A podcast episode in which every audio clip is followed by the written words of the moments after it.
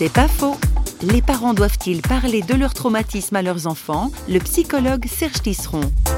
Je crois que ce qui est important, c'est de toujours dire à nos enfants, oui, nous avons vécu des choses horribles. Donc leur pointer que parfois on n'est pas comme d'habitude et que c'est pas à cause d'eux. Oui, parfois je suis bizarre, c'est vrai, et sache surtout que quand je suis déprimé ou en colère ou amer, sans raison, c'est pas de ta faute. Vous voyez, la seule chose qui importe à un enfant, c'est qu'on le dégage de cette culpabilité. Un enfant qui voit un parent bizarre, déprimé, en colère, il a toujours tendance à se dire, qu'est-ce que je lui ai fait? C'est de ma faute. Et finalement, on s'aperçoit que ce qui est souvent le plus ravageur, c'est pas que le parent ait vécu un traumatisme et qu'il ne puisse pas en parler. Ce qui est ravageur, c'est que l'enfant qui n'a pas de confirmation de ce traumatisme vécu par le parent va rapporter tout ce qu'il observe du parent à lui-même et toujours se dire c'est de ma faute, c'est de ma faute.